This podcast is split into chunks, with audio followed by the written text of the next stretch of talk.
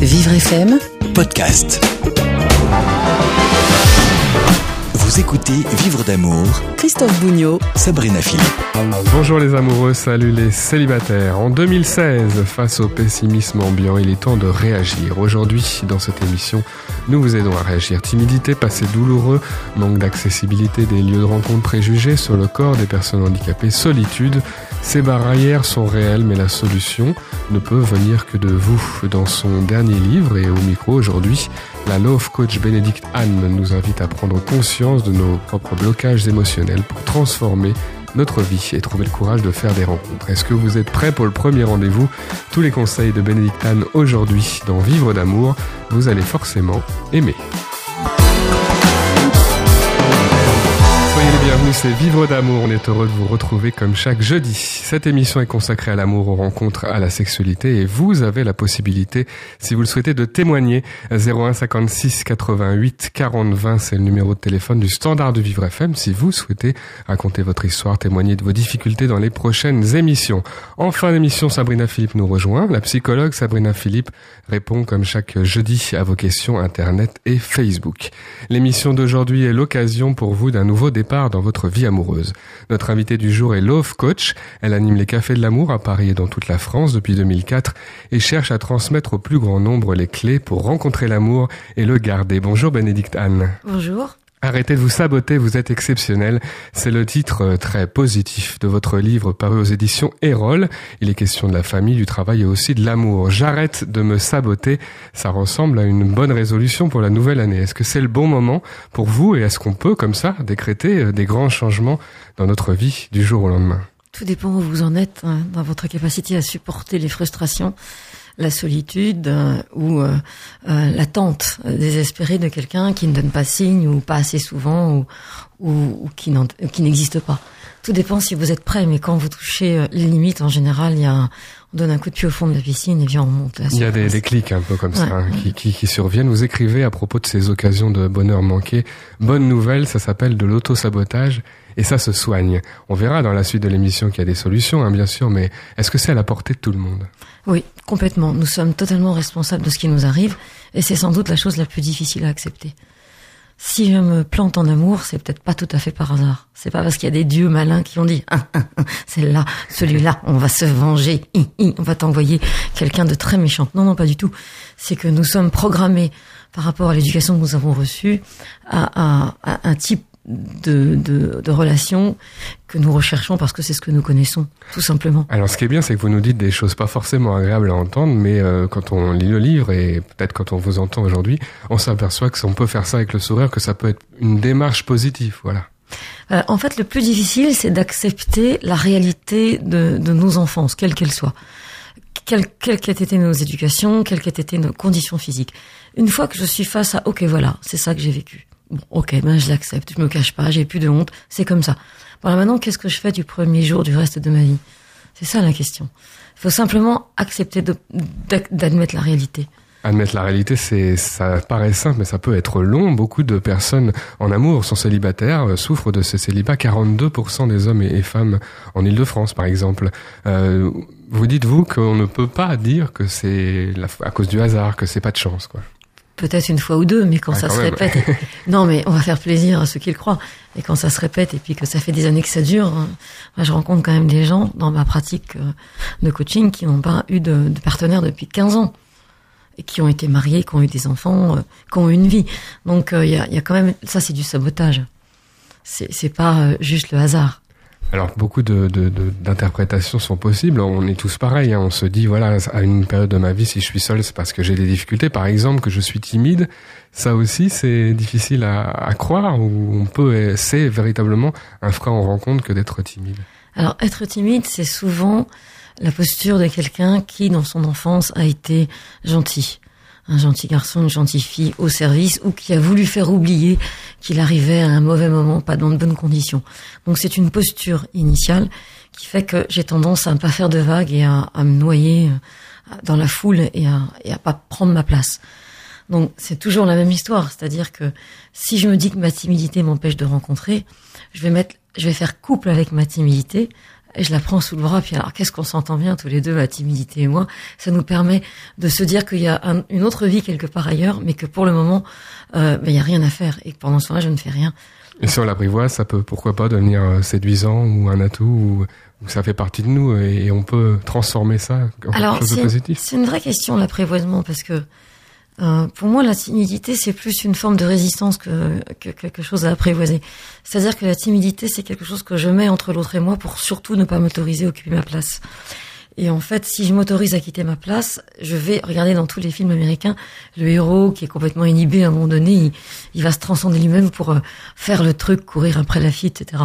C'est-à-dire que si je m'autorise, ben, c'est ça la réalité. C'est une victoire. Il faut, il faut mener un combat. Il y a un moment donné, en gros, c'est soit vous laissez votre résistance vous dominer, c'est-à-dire les schémas de l'enfance, et vous restez sur place, et pourquoi pas si ça vous convient.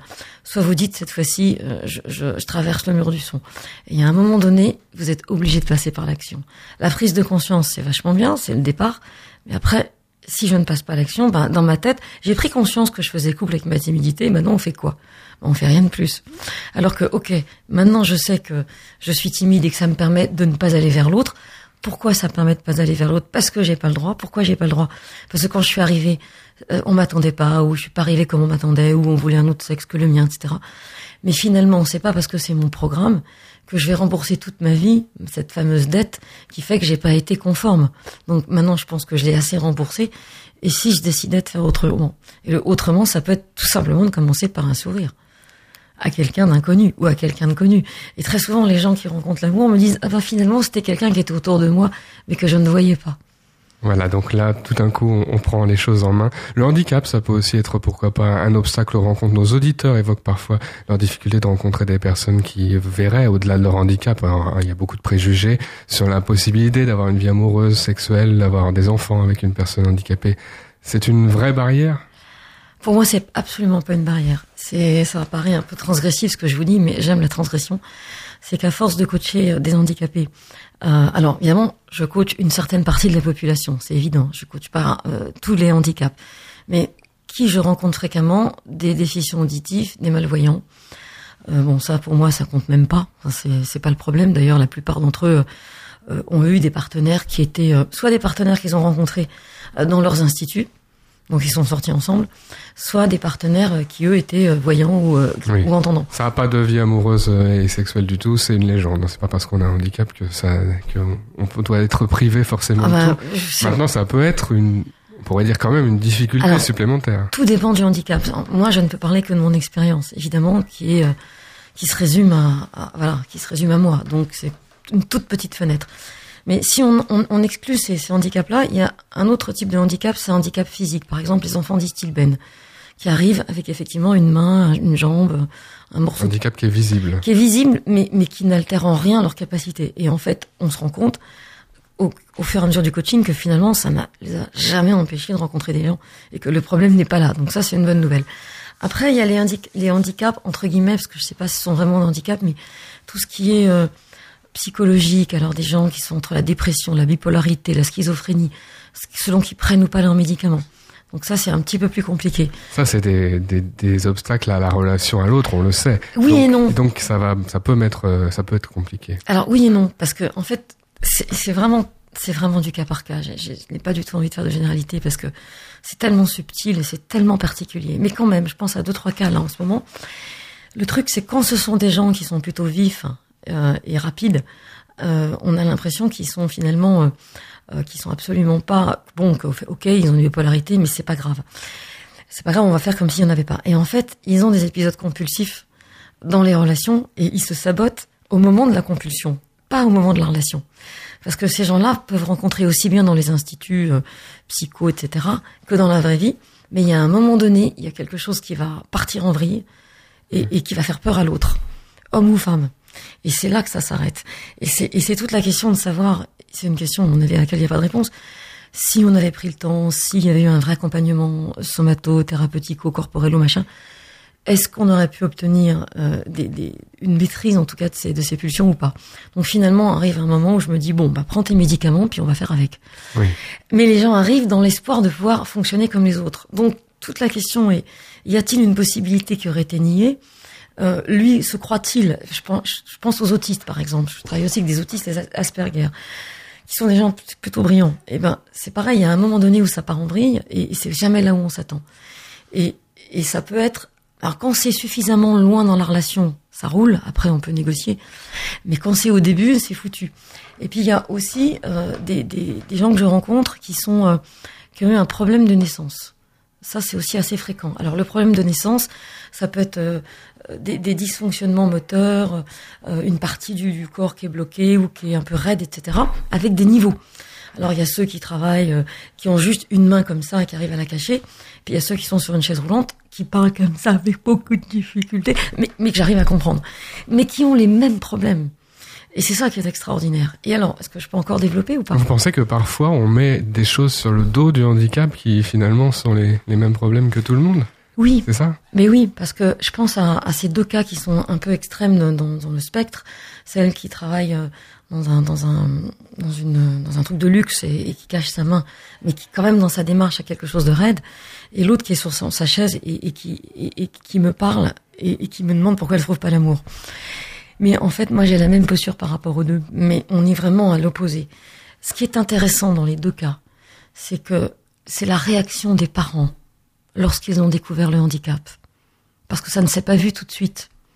Dans certains cas, ça s'est vu au bout d'un an ou deux, dans des difficultés de marche. Dans le premier cas, ça s'est vu plus vite. Et je crois qu'un un, des cas où c'était plus flagrant, elle a été adoptée et on lui a pas dit. Et donc tout à coup, la mère adoptive découvre que l'enfant qu'elle a adopté, finalement, il a un handicap qui est sévère. Et les parents donnent aux enfants une façon de se comporter par rapport à ce handicap. Ben, en fait, c'est là que tout se passe. C'est-à-dire que, c'est, attention, tout ce que je dis n'est que mon expérience. C'est, j'ai pas eu des milliers de cas, j'en ai eu euh, peut-être une dizaine dans chaque catégorie en tout sur plusieurs années, mais quand même, il y a un, un, un point qui revient, c'est comment ne pas faire honte à maman, comment ne pas la décevoir? Et ça, c'est quelque chose qui, à mon avis, est très peu abordé dans la question du handicap. On est très souvent sur l'organisation, les structures, euh, pouvoir tout faire, etc. Mais on oublie qu'il y a la, la, honte. Mais la honte, elle est universelle. Elle ne concerne pas que le handicap. Si, par exemple, on voulait un garçon, que je suis une fille, et que euh, quand on arrive, et qu'à l'époque on connaît pas le sexe, et que quand je sors, on dit ah, c'est encore une cinquième fille, et que mon père fait la gueule et parle pas à ma mère pendant deux mois. Ça, ça laisse des traces. Ça laisse la même trace. C'est ça qui est intéressant. Que, que la personne qui voit dans le regard de sa mère qu'elle découvre que son enfant n'est pas comme ses autres enfants et qui lui dit faut pas que ça se voit, faut pas que ça se voit et qui va tout faire, qui va lui faire faire de la gym et des trucs alors qu'elle traîne. Elle est pas complètement euh, à l'autre bout non plus, mais elle traîne et, et pour elle c'est faut pas que ça se voit et elle est programmée sur porter la peine de maman pour ne pas l'accentuer. Porter la peine de maman euh, qui découvre un léger handicap ou un handicap plus lourd, c'est la même chose que porter la peine de maman qui a dû se marier parce qu'elle était enceinte de moi et qu'elle a fauté entre guillemets et qu'à l'époque elle a dû épouser papa qui était vraiment un tyran, un, dominateur et qui l'a frappé ou qui l'a bu ou qui l'a trompé ou qui a été méchant. Et moi, enfant, fille ou garçon, je vois qu'à cause de moi, maman a vécu un enfer, alors que si elle m'avait fait passer ou s'il avait, euh, je pense à une qui a qui est née bien après l'avortement, mais la maman était sage-femme. Alors évidemment, elle voulait pas avorter. Et, mais qui, entre-temps, a vécu 20 ans d'enfer.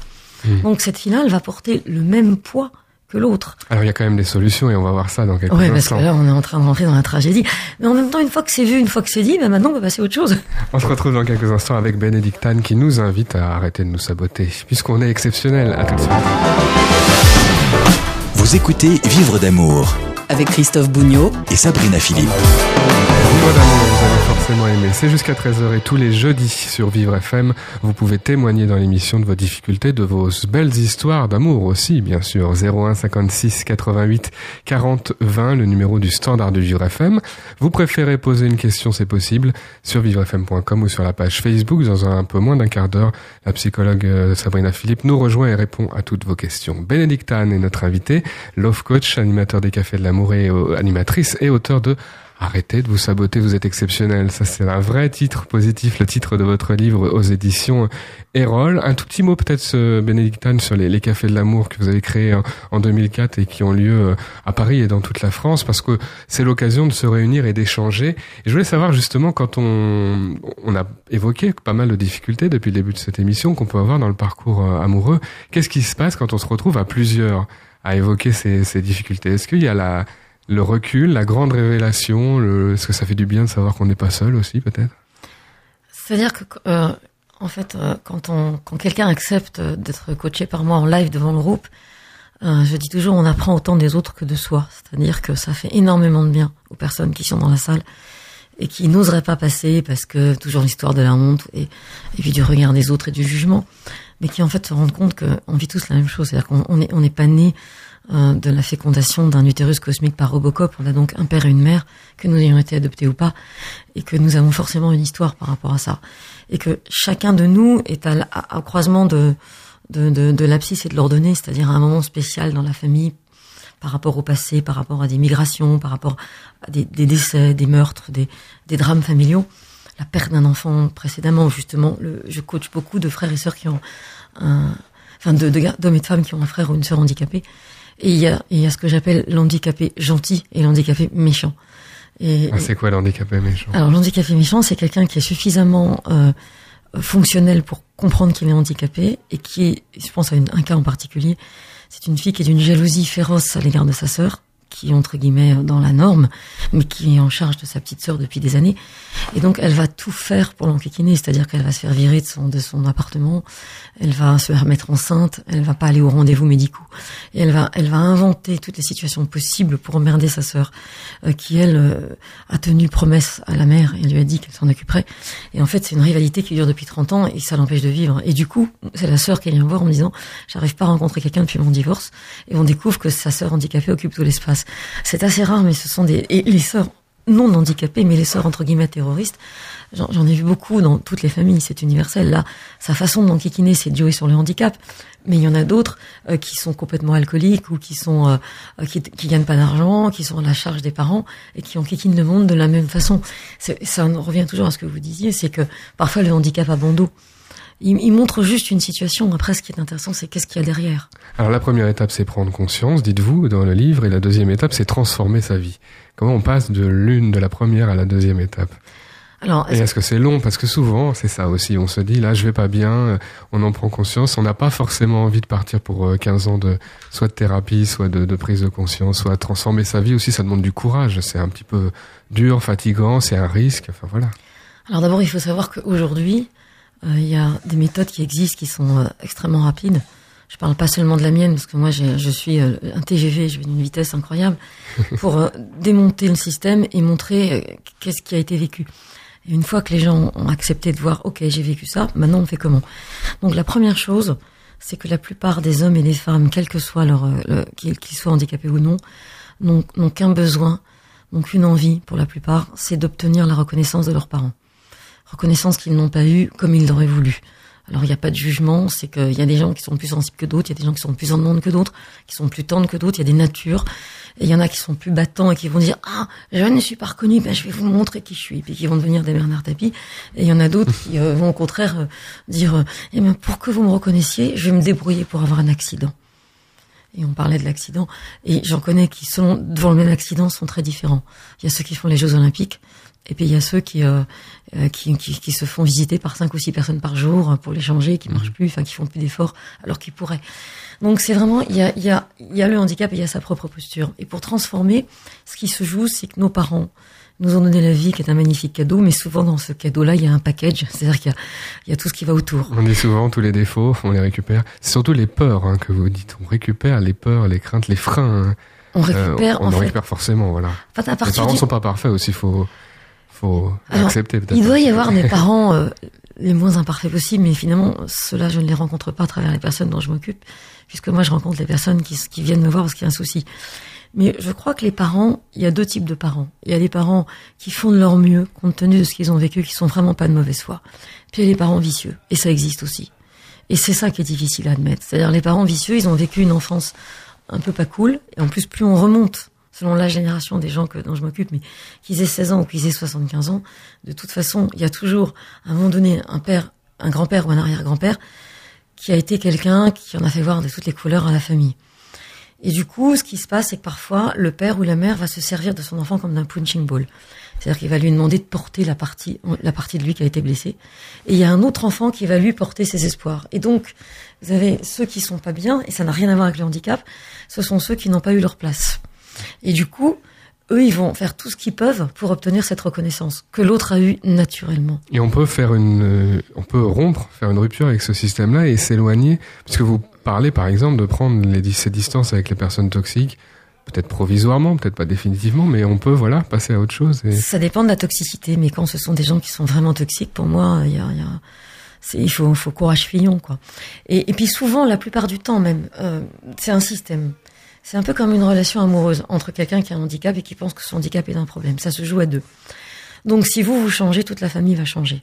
Et je reviens à ça parce que c'est quand même important de dire que il y a plein de gens qui sont handicapés, qui ont un handicap quel qu'il soit, hein, accident, naissance, peu importe, euh, et qui sont avec des gens qui ne le sont pas. Parce que chez l'autre. En couple, les couples handivalides, oui. Voilà. Comment vous dites? Handivalides, les couples. C'est ça, c'est ça, exactement. je connaissais pas le mot. Et, euh, et en fait, c'est ça peut se jouer euh, parce qu'ils se rencontrent. Hein, par exemple, euh, quelqu'un qui a un problème pour marcher, qui va rencontrer quelqu'un dans l'eau avec les dauphins, avec les baleines. la rencontre se fait, ils sont dans l'eau, ils nagent, ça se voit pas. Une fois qu'ils, le temps qu'ils arrivent sur la grève, ça y est, quelque chose s'est mis en place. Et puis je pense aussi tout simplement à, à, des hommes ou des femmes qui ont qui ont eu un parent malade ou qui avait un handicap et qui vont réparer tout ça. Et, euh, et instinctivement pour eux, c'est complètement normal de réparer maman quand je suis valide, maman qui ne l'était pas, en, en, en prenant en charge quelqu'un qui ne l'est pas. Parce que c'est, ça fait partie de leur, et c'est pas du, du christianisme à deux balles, hein. ça fait vraiment partie de leur problématique. Avec des histoires qui peuvent marcher quand même. Bah évidemment, sinon on ne parlerait pas. Quand je dis de leur problématique, c'est aussi, ça peut être l'inverse, parce que je fais comme ou je fais contre. Donc si j'ai été au service de maman qui a été handicapée, je peux parfaitement décider que je ne veux plus jamais entendre parler de ça de ma vie, ou que mon contraire, je peux être complètement dans la compassion. Et, et, et c'est là où chaque enfant est différent et où chaque histoire est différente. On va essayer de donner quelques conseils maintenant pour euh, les célibataires qui nous écoutent. Si on a fait ce parcours ou si on est ce parcours est en cours justement pour apprendre un peu à mieux se connaître et prendre conscience des choses et passer à autre chose, euh, il y a un moment où on se sent prêt pour les rencontres et par quoi on commence? Parce que voilà, il y a des personnes qui témoignent dans l'émission, avec un handicap ou pas d'ailleurs, qui témoignent de leurs difficultés à rencontrer, du fait que ces personnes-là essayent tout, tous les sites de rencontre, toutes les agences matrimoniales, les photos, on met une photo de soi avec ou sans le handicap, mais on se montre, on essaye par tous les moyens et, et rien ne fonctionne. Comment on se sent disponible pour les rencontres et comment on réussit un premier rendez-vous? Alors je sais que vous auriez voulu tout de suite une solution, mais je suis obligée de faire une petite parenthèse c'est que c'est pas le site qui est en cause, c'est pas le handicap qui est en cause, ni la personnalité, c'est la loyauté.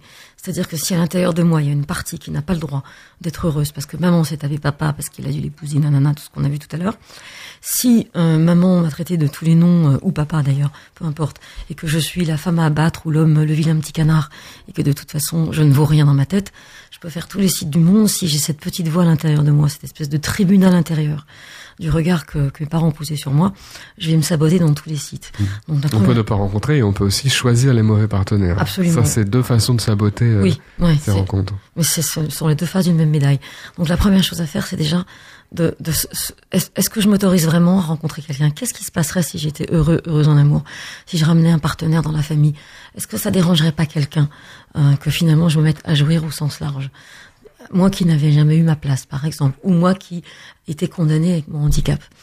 Il y a, premièrement, à qui ça ferait de la peine si j'étais heureux, heureuse en amour? Ensuite, c'est est-ce que je suis claire dans ma tête affectivement? Est-ce que je suis pas encore un peu amoureux, amoureuse de quelqu'un que j'ai connu ou euh, de mon ex? Est-ce que j'ai vraiment nettoyé devant ma porte? Est-ce que devant ma porte c'est suffisamment propre pour que quelqu'un puisse venir à ma rencontre? Ça, c'est la première chose. Ensuite, quand je vais sur les sites, il faut absolument que j'écrive ma lettre. Donc, vous savez, c'est la pensée positive. C'est le truc qu'on voit partout euh, entre pensée positive et loi de l'attraction. C'est le truc à deux balles, mais quand même, ça oblige les gens à se positionner. C'est-à-dire que vous mettez une date. Donc, je passe la Saint-Valentin 2016 avec l'homme ou la femme que j'aime et qui m'aime dans la durée du projet. Et là, qu'est-ce qui se passe? Je raconte l'histoire comme si j'étais déjà en train de la vivre. Je dis, bah, je l'ai rencontré il y a temps. Non, il est comme ceci, elle est comme cela, physiquement, euh, sa santé, ses parents, son, son, nous faisons l'amour comme ceci, comme cela, et donc chacun raconte ce qu'il veut. Et donc ça c'est la première étape, c'est j'écris, donc ça m'oblige à savoir ce que je veux. Je vois que tout le monde m'écoute très attentivement là autour. Parce que c'est un vrai programme là. Ouais, bah, c'est un vrai programme, mais ça m'oblige à visualiser, puis surtout, imaginez qu'il y ait une, une, agence de rencontre cosmique quelque part, et qu'il y ait euh, un comité de direction qui dise ah bah tiens là, euh, on a toutes les lettres avec des dates, parce que la différence entre un rêve et un projet, c'est la date. Donc s'il n'y a pas de date. C'est quoi C'est la lettre au Père Noël en fait? Non, parce qu'au Père Noël, il n'y a pas de date et le Père Noël n'existe pas. Ah bon? Mais oui. Donc c'est l'agence la, la, de rencontre cosmique qui prend en charge toutes les lettres avec des dates et qui appelle en disant allô, on a ici euh, euh, Jérôme. Alors Jérôme, lui, il est déficient visuel, mais il veut une blonde, nanana, nanana. Allô, le, le, le, le labo des blondes, qu'est-ce que vous avez non Et il prend toute la lettre et arrive à un moment donné où l'entonnoir se rétrécit. Évidemment, c'est pas si simple parce que la vie va vous tester. Ah, tu dis que tu es prêt, je vais te présenter des personnages un petit peu comme ça, ah un petit peu vicieux pour te tester. Bon, mais la dernière personne qui arrive est la bonne. Donc la lettre, c'est super important. La lettre doit être suivie d'un collage. Parce que maintenant que vous avez écrit, il faut visualiser. Donc vous mettez au milieu de votre collage un peu comme un mandala, c'est-à-dire avec plein de cercles.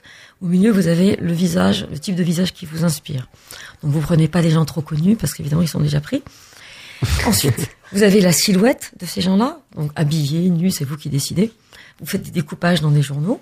Et après, vous avez le couple vous deux ensemble, comment vous êtes? Est-ce qu'il vous tire par les cheveux comme dans la famille de Pierre à Feu? Est-ce que vous regardez ensemble dans la même direction? Est-ce que vous, il vous court après? Est-ce que vous lui courez après, etc. Après, il y a vous dans le lit, il y a vous ensemble. Ça peut être aussi vous dans le lit, mais attention, ne prenez pas vos vos, vos, vos, images dans les dans les revues euh, très chaudes parce que vous risqueriez de pas pouvoir suivre derrière. Hein. Oui. ça marche tellement bien que émettez pas non plus des choses euh, façon chanson de Bilitis et, et David Hamilton parce que ça risquerait d'être trop trop gnangnan. Bon et ensuite on arrive sur le projet, c'est-à-dire votre projet, est-ce que c'est euh, le couffin, le bébé dedans, le maxi cosy, les couches et le chien qui court dans le jardin près de la balançoire, ou est-ce que votre projet c'est d'aller faire justement un trek alors que vous avez un handicap ou de faire un truc à deux que vous avez envie de, monter depuis des années. Eh bien, une fois que vous avez, euh, ça je peux le dire parce que c'est pas dans mes livres, une fois que vous avez, donc c'est un scoop, une fois que vous avez euh, fait votre lettre et votre collage, vous le mettez dans une enveloppe rouge, couleur de l'amour, que vous glissez entre le soma, le sommier et le matelas. Ça s'appelle du feng shui. Voilà, ça c'est la deuxième étape. Je nettoie devant ma porte, je, je vérifie que j'ai le droit de passer au premier plan, je prépare mon action et ensuite seulement je me mets en chasse. Et bien sûr, j'ai ma lettre que j'ai tapée à l'ordinateur qui est collée contre mon ordinateur, ce qui fait que dans l'énergie de ma recherche, il y a évidemment ce projet et l'agence de rendre compte cosmique qui me suit. Et ça, c'est pour cette année. Alors, on est prêt, grâce à vous, à, arrêter de nous saboter et à avoir des projets, des projets amoureux notamment. Arrêtez de vous saboter, vous êtes exceptionnel. C'est votre livre euh, aux éditions Erol. Merci beaucoup, Bénédicte Anne. Merci à vous. Vous écoutez Vivre d'amour avec Christophe Bougnot et Sabrina Philippe. Juste une question d'amour, c'est la dernière partie de cette émission. On a des discussions très actives pendant la pause et on va répondre maintenant à vos questions. Vous pouvez poser toutes les questions hein, sans aucun tabou. Toutes les questions sur, euh, sur vos problématiques amoureuses. Euh, voilà vivrefm.com, la page Facebook en envoyant un message, deux moyens de contacter euh, la psychologue Sabrina Philippe. Garance nous écrit du 13e arrondissement à Paris. Je suis en fauteuil roulant, j'ai eu ma première relation sexuelle, mais mon petit ami ne réussit pas à avoir une érection correcte. Alors je me pose mille questions. Est-ce à cause de mon handicap? Est-il impuissant? Est-ce l'émotion? Merci de me dire ce qu'il faut faire maintenant. Euh, Garance, ma, ma réponse va être très très courte. Recommencer. voilà. Qu'est-ce qu'il faut faire maintenant 10 minutes, faut écouter la fin de Recommencer. voilà, c'est tout. Tout simplement parce que euh, je n'ai pas la réponse à cette question. Ça peut être un petit peu tout à la fois. Euh, en tout cas, il avait assez de désir pour vouloir faire l'amour avec vous. Il, il, est possible que ce soit tout simplement l'émotion. Il est possible en effet qu'il soit pas habitué au fauteuil. Euh, bon, et faut peut-être pas être trop, enfin, faut pas être trop dur non plus. Euh, Garance vit sa première fois et peut-être Sabrina, on peut dire que c'est pas toujours, on n'est pas toujours au mieux de sa performance la première fois. Ah bah ça c'est clair. Pas la réussite totale. En général, c'est pas la réussite totale. Donc euh, c'est pour ça que je dis recommencer recommencer. Mmh. Euh, L'amour, c'est quelque chose qui se pratique, et plus on le pratique, mieux ça va. Donc, euh, et peut-être même la deuxième fois, ça sera pas encore tout à fait ça. Il faudra attendre euh, trois, quatre, cinq fois. C'est pas grave. Mmh. Il faut pas s'inquiéter. Il faut. Aussi... Faut pas oublier les sentiments, Garance. C'est ça qui compte ouais, aussi. Passer un, un, moment, un bon moment, un moment tendre. Et un moment de, de partage, un moment intime de partage. C'est ça qui compte. Vivrefm.com pour toutes vos questions. Étienne nous écrit de Courtry. J'ai une fille qui est autiste et qui nous prend tout notre temps, à ma femme et à moi. Nous sommes très préoccupés par son état, très pris par les démarches administratives, les visites à l'hôpital. Notre couple est comme inexistant. Que faut-il faire pour arranger la situation sans négliger notre petite? Euh, Je pense qu'il va falloir essayer de dégager un petit peu de temps pour vous, Étienne. Je sais que c'est pas facile ce que je vous dis là, et surtout de le dégager sans culpabilité, parce que si je vous dis ça, je suis sûre que votre première réaction c'est de dire mais non mais c'est pas possible, on n'a pas de solution. En fait, il peut exister des solutions de garde. Vous avez des associations aussi qui proposent des services, euh, d'ailleurs de stagiaires, de stagiaires euh, psychologues même, euh, qui gardent comme ça des, des, enfants qui ont, euh, qui sont en difficulté. Il existe des solutions, il faut les chercher. Souvent, on, on- parce qu'on en a eu beaucoup de témoignages ici, notamment de parents d'enfants handicapés, et vous pouvez parler de ça, bien sûr, et n'hésitez pas à témoigner. Souvent, on a la sensation que si on fait appel à quelqu'un d'autre, ça sera pas aussi bien. Euh, est-ce que, est-ce que le jeu en vaut la chandelle? Est-ce qu'il faut quand même faire confiance à d'autres, des professionnels, hein, bien sûr, ou de, de grands C'est amis? ça, la, difficulté, elle est là. La difficulté, elle est là, mais il faut faire confiance à d'autres. Voilà. Et ce sera aussi bon pour vous que pour votre enfant. Pour l'enfant, ça Oui. sera bon. Vous pensez que si vous mettez votre couple de côté et qu'il explose, ça, ça sera bon pour votre enfant? Ça peut pas être bon pour votre enfant, ni pour vous, ni pour votre enfant. Et je sais que c'est très difficile ce que je vous dis là, Étienne, mais c'est une priorité. C'est autant une priorité que vous alliez bien que les soins que vous donnez à votre enfant. C'est autant une priorité. Posez vos questions si vous le souhaitez en envoyant directement un message sur la page Facebook de Vivre FM. Chloé nous écrit de Fréjus euh, Je suis rousse. J'ai vécu des moqueries euh, pendant toute mon enfance à cause de ma couleur de cheveux. Aujourd'hui, je suis plus un fantasme pour beaucoup d'hommes qui se moquent un peu du reste de ma personnalité et veulent simplement coucher avec une rousse. Est-ce de la discrimination? Pourquoi focalise-t-il là-dessus? Oh Chloé, je crois que si vous rencontrez des hommes qui focalisent là-dessus, c'est qu'ils sont pas très intéressants. Changez de relation, changez de fréquentation. Vraiment. Euh, vous savez, euh, toute femme peut être un fantasme pour, pour, certains hommes, parce qu'elle est blonde, parce qu'elle est rousse, parce qu'elle est grande, parce qu'elle est petite. Vous voyez Donc, euh, si vous recherchez une vraie relation, vous faites fausse route. Je vous dis, changez de fréquentation et de façon de rencontrer. Hmm. Les hommes n'ont pas à se moquer de votre personnalité, justement. L'idée, c'est que vous trouviez quelqu'un qui vous aime personnellement. C'est vrai que c'est une, une vraie, il y a, du vrai, il y a un vrai rejet, il y a des vraies discriminations de la part de ces personnes qui ont, des cheveux roux, euh, qui euh, sont souvent exclus, et, et des fois il y a des, comme ça, on peut être un peu l'objet euh, d'un- juste d'un fantasme. On peut être, enfin, c'est un peu bête, hein, par, son origine aussi. Parfois, on peut, on peut être utilisé juste pour euh, pour quelque chose et pas être aimé dans son ensemble. Euh, est-ce que, est-ce Oui, qu'on peut résister? Est-ce qu'on peut réagir? Comment on Évidemment, réagit par exemple, une jeune femme brésilienne, et euh, j'en ai connu justement qui disaient ah, qu'elles attiraient les hommes parce qu'elles étaient brésiliennes. Le Brésil, ça fait rêver les hommes. Bon, mais euh, soit vous rentrez dans ce jeu-là, et dans ce cas-là, il faut pas vous étonner aussi d'en faire les frais.